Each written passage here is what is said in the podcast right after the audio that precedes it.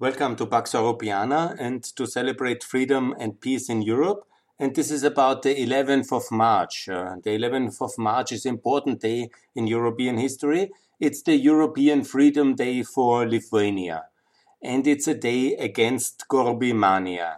And that's a kind of uh, adulation of Gorbachev, which unfortunately in Germany and Austria and in some other European countries, uh, maybe as well, it's a kind of uh, frenzy which is happening now with the 19th um, birthday of um, Mr. Gorbachev, who I really don't want anything bad, um, but it's always important to remind that he was certainly um, communist. He was certainly against uh, independence of uh, the Soviet colonies like Lithuania and Georgia, and he was ready to use violence against uh, Lithuania, Georgia, Azerbaijan, and uh, also um, Latvia, Estonia to a lesser extent.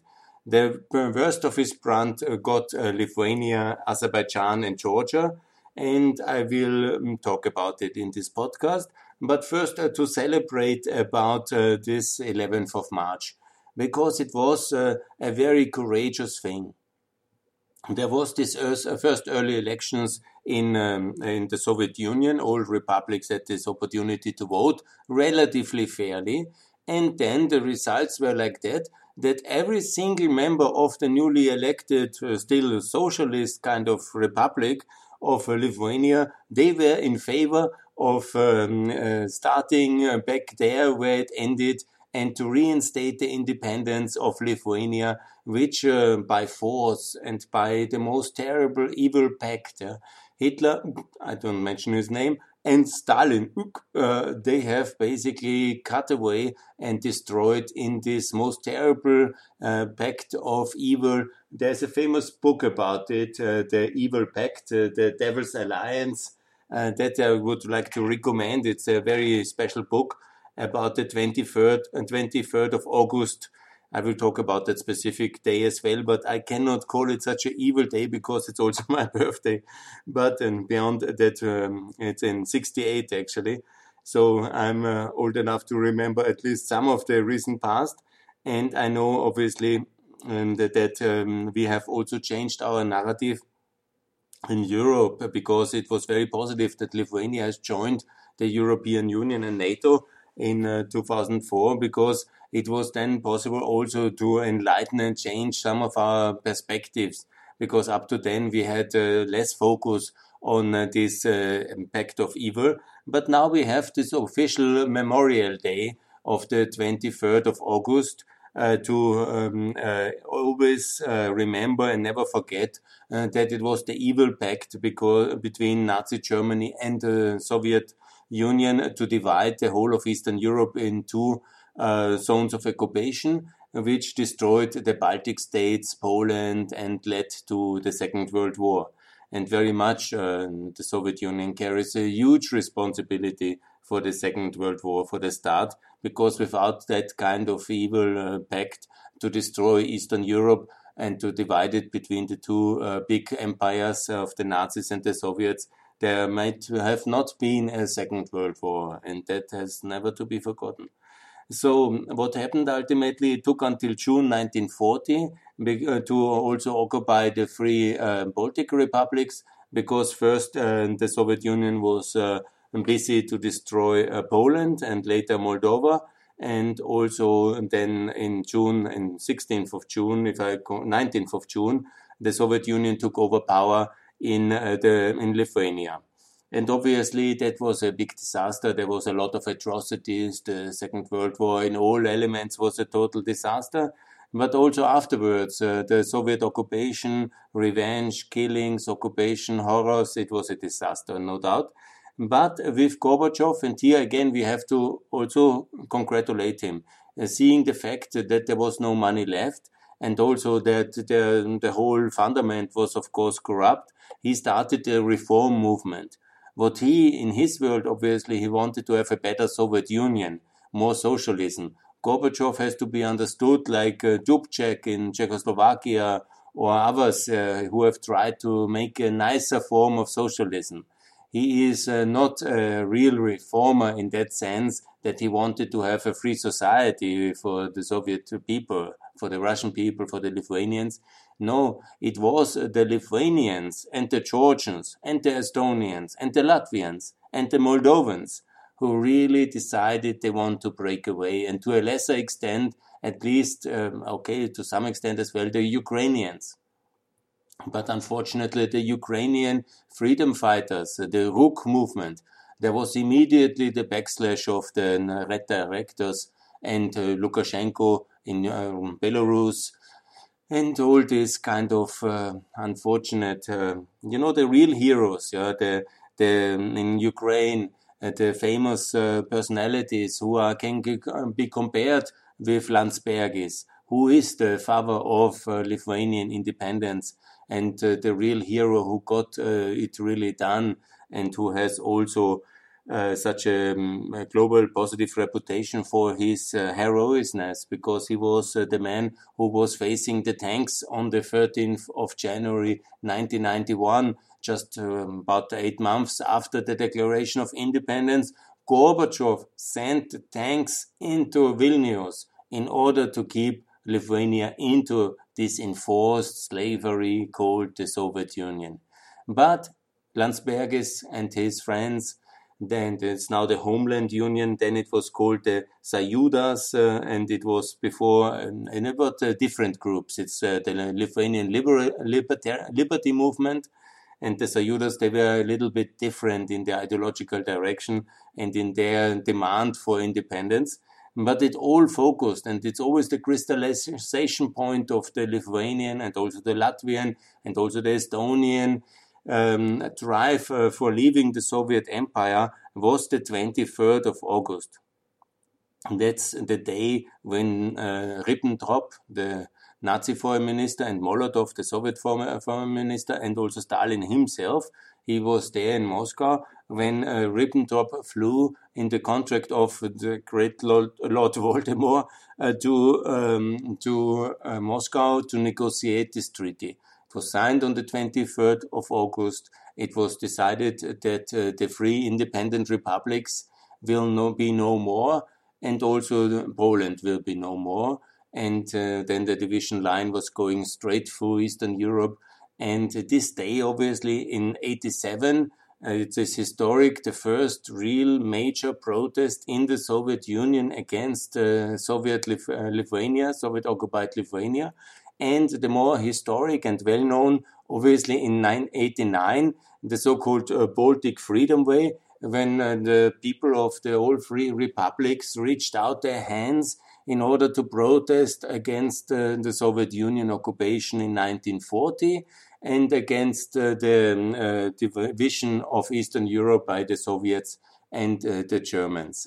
And, and never forget the sensitivities of all this is really huge because in Eastern Europe or in, from including Central Europe, historically there were only four empires. I always repeat this because it's so important to understand. There was only the German Empire, the Habsburg Empire, call it Austrian Hungarian, the Ottoman Turkish Empire and the Russian Empire. And all the 27 states which now exist in between, or 26 states which were in between, they have just developed in the framework basically of the Berlin Congress, uh, 1878, when the first Balkan states became independent. And then, as a result of the breakup of the free empires and also the defeat of the German Empire in the First World War. And then all these countries have developed. And then they were again carved up in the Second World War between then the Nazi Empire and the Soviet Empire. Basically, all of them were destroyed in the framework of the in the short time span of the Second World War in a terrible onslaught of the Nazi and the Soviet war machine. And uh, now today, of course, uh, we have built the European Union and NATO to protect uh, them Obviously, you know, that has could happen only after the end of the Cold War because the division, the occupation of all Eastern Europe, um, with the minor exemption of Yugoslavia in some extent, yeah, because uh, the Cold War was not including Yugoslavia. But obviously, the world was divided and they were occupied again So all this kind of German Russian kind of uh, reconciliation, understand that it will be always rejected by anybody living in between these two um, big states, obviously Germany now in NATO and in the EU and the power of peace. But uh, historically, everybody shivers uh, when such kind of energy deals like Nord Stream 2 or any kind of talk in Germany from the left, which is now bent for success in September. And they are coming up and saying this kind of, we need to take Russian position into consideration. And they don't mention Lithuania. They don't talk about Estonia. They don't talk about Moldova, Ukraine, Georgia. And then it's somehow only as if Russia would be the dominant power in Eastern Europe and up to Central Europe. And that, that doesn't make anybody very popular in, uh, you know, anybody who takes a half a billion jobs from in a year for some kind of visits to some boards like Schröder and Kneißl. It has to be understood that this sends the shiver and uh, the uh, shadow of the 23rd of August to everybody in politics, uh, from the Baltics to the Balkans, from Bulgaria to Poland. Uh, they all understand that they have no chance when the Germans and the Russians want to crash them. Historically, and they think like that. Obviously, I know Germany is now a power of peace and in NATO, and we are all allies. Yes, but understand the feeling of the responsible statesmen and political elites and the commentators uh, when they see this kind of uh, complicity and deals and and board memberships and energy deals and all this talk of the German extreme right and the extreme left. And that's also reported from Estonia to Bulgaria up and down when Schröder goes into the boards and when now this pipeline is ready or when now uh, Ukraine's EU membership and NATO membership is again rejected by German politicians and by Austrian politicians. And obviously, they understand what is at stake because they have the border with Russia. They have the Pskov tank division just right in front of their side. They have uh, Belarus as a kind of Russian, Russian uh, semi-annexed uh, proxy state led by exactly this communist relict Lukashenko at the border. They have this Kaliningrad, Königsberg um, state-led uh, Republic of Russia at uh, their western border. They know exactly who uh, they talk to because they had to oppose the Russian tanks in 91. They know uh, also Russian language very well. I'm sure many of the Russian of the they watch Russian TV as well. That the older generation, at least, they know and speak Russian very well. Obviously, just 30 years ago, 31 years ago, so everybody in the 60s, but even in their 50s, they have learned Russian in school and many maybe continue with it. And then watch what is said in the Russian talk shows about getting land back, uh, uh, lies about uh, the treatment about minorities in the Baltic countries, and so on and so on. They know that all much better. And we in the European Union would be well advised to listen more to the Lithuanian politicians and to the Estonian politicians. They were all uh, well right well along all the time. But uh, when German politicians and Austrian politicians seem to know Russia better than Estonians and Lithuanians who lived in the Soviet Union and speak the language and were already politically active in the resistance um, against the Soviet Union, I can just be surprised by the arrogance of my fellow Austrian political elite and uh, the uh, Germans, which I follow also very closely. I am always uh, surprised by this kind of uh, arrogance, but surprised not that it exists because I know it very well. I know it completely, yeah? I, but it's surprising for me that they understand uh, that they continue even in 2021. But okay, it's connected also to half a million of contracts because you know the only uh, protest against Mrs. Kneißl um, getting half a million in the in the Gazprom, no, not in the Rosneft board, was basically some minorities uh, spokespersons as me. Yeah, I think so. But in general, most other of the Austrian elites think that they have done, she has done really well. She is a smart woman. She can help us then to get more contracts in Russia. And they certainly applaud her heavily. And that's the situation of the reality. Anyhow, we are in the celebration of the 11th of March honor the he heroes of Lithuania. I always make a little bit of competition who was really the most decisive uh, uh, people to break up the Soviet Union. It's of course, you know, very contended between Georgia and Lithuania. But I always tend to congratulate the Georgians because of their protests on uh, the 9th of April 89 and also the consequent independence drive. But when you see it structurally, I think maybe the 11th of March is the much more 1990 already I'm not talking 91 at the end when the Soviet Union broke up and the Ukrainians gave basically the death uh, um, pull push uh, into the Soviet Union with the referendum and the Belavezha uh, treaties, where they decided uh, to basically end the Soviet Union. And obviously, the most decisive moment was uh, the Soviet coup the, of the nomenklatura against Gorbachev, because that August uh, 99, um, 1991 uh, uh, events and which uh, basically uh, led to uh, the West also recognizing um, Lithuania because Lithuania was then the first internationally recognized republic.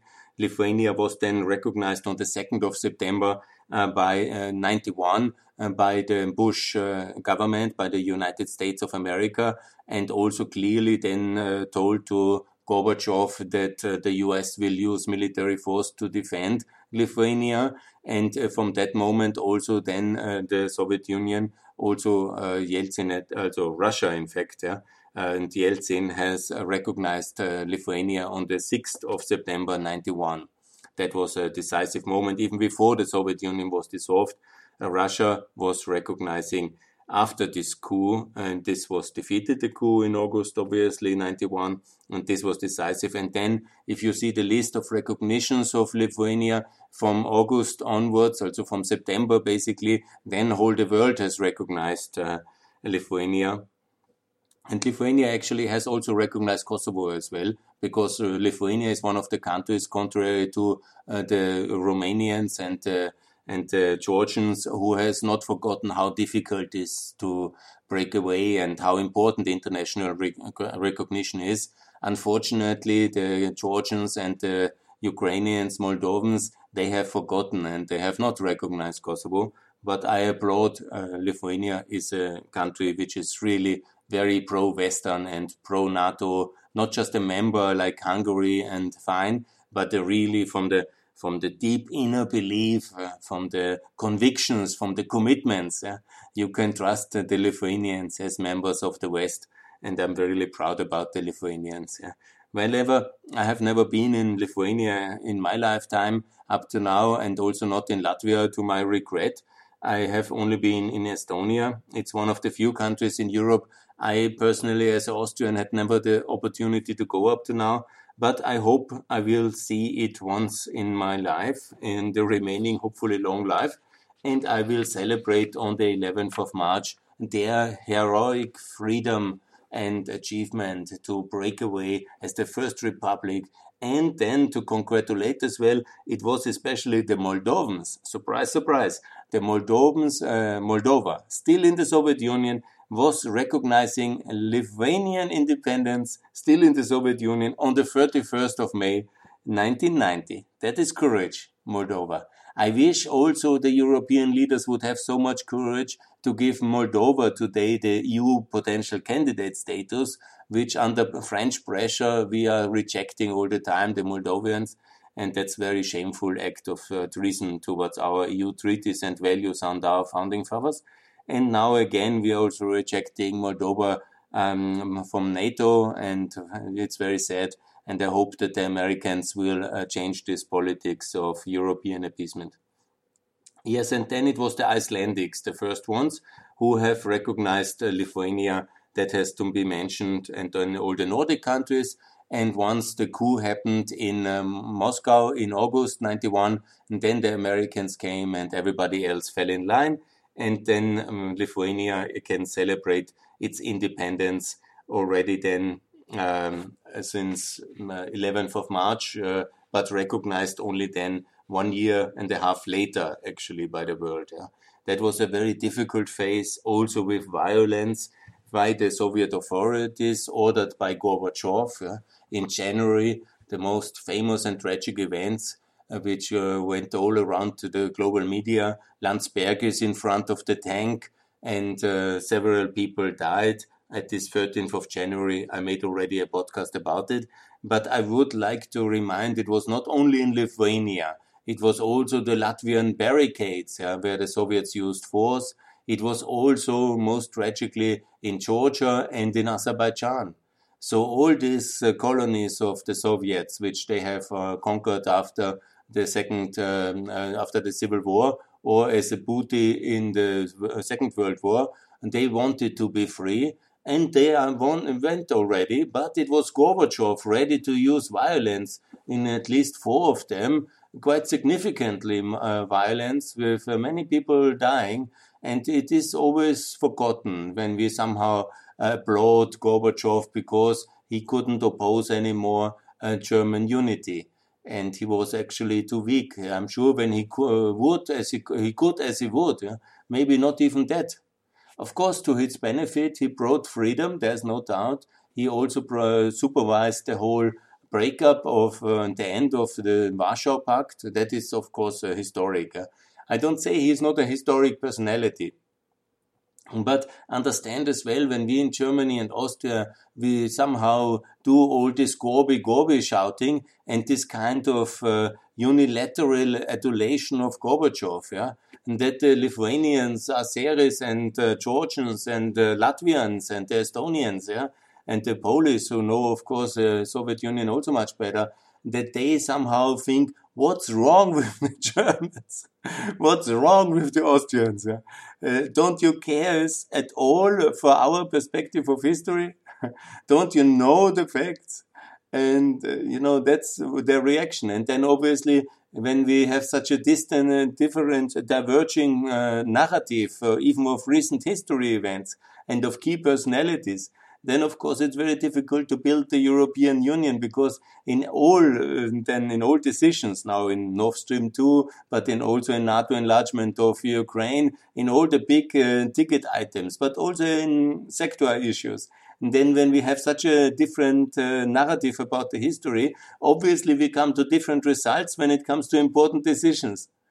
I mean, it's logic. Uh, if you see the world like that, like the Germans, then you decide things differently than when you uh, see the world like and the history and the personalities like the Lithuanians and the Polish. Yeah?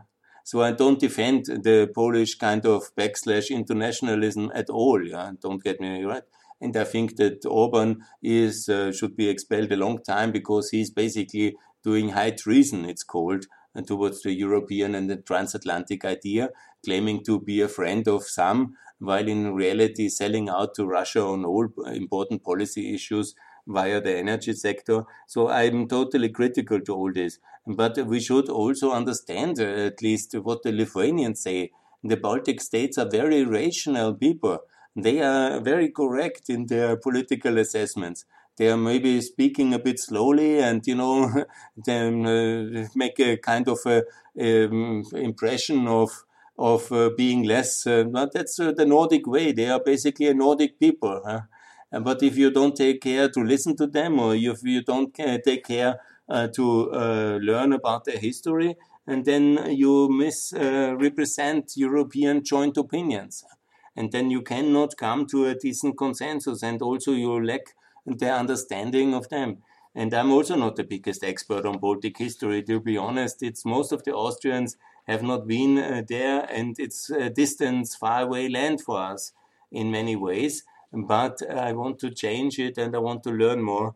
And I admire them in many ways because when you see also the economic success in 30 years now in Lithuania is already close to the prosperity level of Portugal. I mean, this is an achievement. It's also in the Eurozone. It took the longest, and it's actually the last uh, member who joined the Eurozone in 2014 and uh, 15 then later to adopt it fully. But in 14, the decision was done. And since then, we have the big freeze. That's also the reason why I make this podcast and uh, many of these activities because we are completely stuck because Mrs. Merkel doesn't want to decide anything anymore and is just managing one crisis by the next. Uh, and we are, in a way, uh, with always these new French uh, superstars which uh, don't care for Eastern Europe. And ultimately, now since 2014, it's really a long time. It's seven years. we have rejected Bulgaria and Romania and Croatia, and also we have not really encouraged them. Now things will hopefully get better with Lagarde, but uh, it's so slow. I'm really surprised. And uh, Lithuania can really be very happy to be in the Eurozone already because uh, that was at the time when still decisions were seemingly possible. And since then, we are like frozen, paralyzed. Anyhow, Lithuanians certainly have a lot of experience with this appeasement and delaying attitude because also it took one and a half years for them to get recognized uh, by the West. And only once the Soviet Union was really in a total turmoil with the August coup, and the West got its grips together and was ready for recognition. But imagine the courage of the people on the 11th of March. And just think about how it must be to live in a dictatorship than to be elected. So you are very much uh, easy to be singled out by the KGB. And then they were certainly uh, the big threats. And then they started their first meeting and they all signed. If you look on Wikipedia, it's the original is there in uh, in as a photo and you see on one piece of paper they have signed each of them like in an improvised way and I can imagine what kind of moment that must have been when they were signing all this paper, all of them at once, the Declaration of Reinstatement of the Independence of Lithuania. I mean, that, that was uh, not to be taken lightly by the Soviet Russian authorities. Uh, was clear. This was huge personal risk which they took in that moment, and they did it together. They were determined. They wanted to re-establish a free Lithuania, and they did it. I think it's, uh, you know, when you think about courage and freedom, and um, I actually was on sev- uh, not several, but on some events also with Mr. Mr. Landsbergis in my time in youth politics and uh, in some other activities. And I met him, and uh, not meeting, I did, had never the honor to talk long to him, but I met him, I saw him, and I'm honored. He is really a hero, and I think he has deserved the highest European appreciation of freedom, and uh, he is uh, a very special personality. And also economically, I would like to mention that these are people who really then have uh, transformed their countries in digital superstars. Yeah? when you see that in 2021, Germany and Austria are grasping to somehow catch up with technology change, and we are completely overwhelmed by the corona crisis, as everybody is. Yeah? But especially Germany to be so much behind in digital learning, digital infrastructure, digital politics, digital everything. and then there is the small competitive, fast reforming nations of the Baltics, which are much advanced in this country, in this aspect. And they were, they were in the Soviet Union still in 1990, 91 fighting for their freedom, risking their lives in the struggle of freedom. And you know, this is um, 17 years, uh, no, it's 45 years of advantage uh, in what we have in free Europe, in Germany and Western Germany and Austria. And we are, we are so slow. We are, we are so much behind. We are not ready to change our mentality uh, and our way to work because it always worked good and the status quo is always good. Anyhow, so the 11th of March, it's a day to celebrate for all freedom-loving Europeans, for all Europeans, especially for the Lithuanians. Congratulations for the courage to freedom, and it's a major important step uh, to uh, defeat uh, the Soviet Union, uh, absolutely evil empire. And that is um, a historic contribution. I can just congratulate you. I have nothing more to call for Lithuania because it's already close to perfection in all economic terms. Maybe to do a little bit of lower taxes, that would be good. But you have the euro, you're NATO, you're in the EU. I mean, you are a real strong ally, and that's good. You have recognized Kosovo. There is hardly anything to improve in Lithuania from my perspective. Just a big congratulations and uh, celebrate the 11th of March. And we're all with you. And thanks a lot and congratulations. And thanks for listening. Happy Independence Day to Lithuania.